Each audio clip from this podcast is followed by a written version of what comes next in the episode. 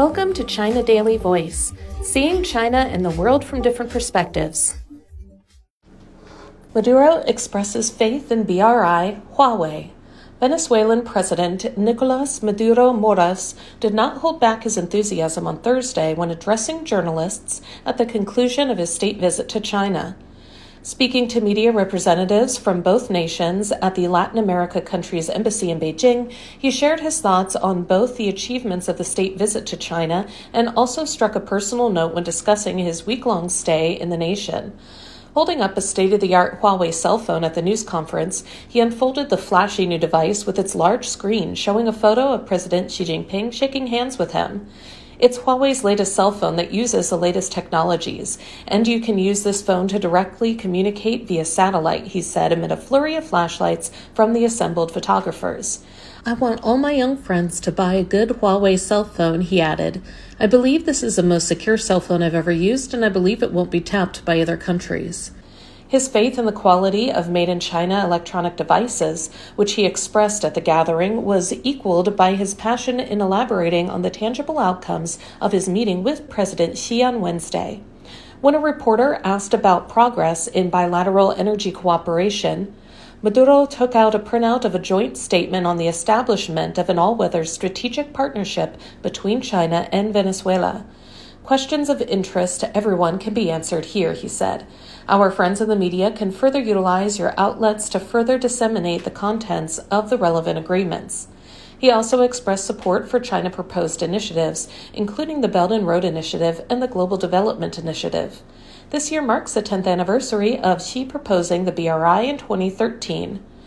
Maduro said that during his talks with Xi, he discussed the expected status of Latin America in the bigger picture of the Belt and Road. When asked about the BRI and the BRI cooperation agreements that Latin American countries have signed with China, Maduro blasted smearing and suppression in the world, especially those made by Western media.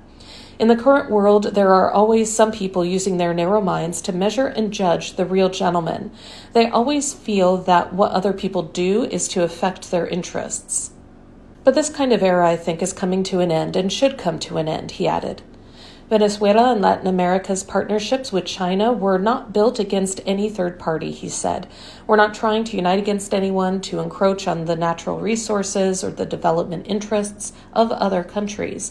We build these partnerships to work hand in hand to promote common inclusive development, he said.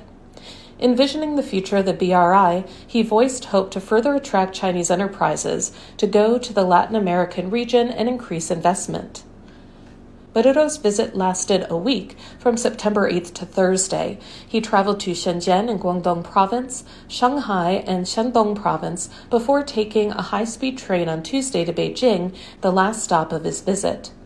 As part of the Venezuelan president's packed schedule, Premier Li Qiang and Zhao Leji, chairman of the Standing Committee of the National People's Congress, met respectively with Maduro on Thursday. I have great admiration for the Chinese people, and the Chinese leaders have always been very modest and very conscientious, he said, calling the intensive talks in Beijing highly constructive. Next year, China and Venezuela will celebrate the 50th anniversary of their diplomatic relations. Maduro said, In the future, we can go further to broaden our areas of cooperation and take further strides towards our centennial journey. At the climax of his response, he knocked the tabletop before him several times. Our friendship is as solid as the table's wood, and as sturdy as Taishan Mountain, he said, referring to the majestic mountain and symbolic tourist attraction in Tai'an, Shandong Province. That's all for today. This is Stephanie, and for more news and analysis, buy the paper. Until next time.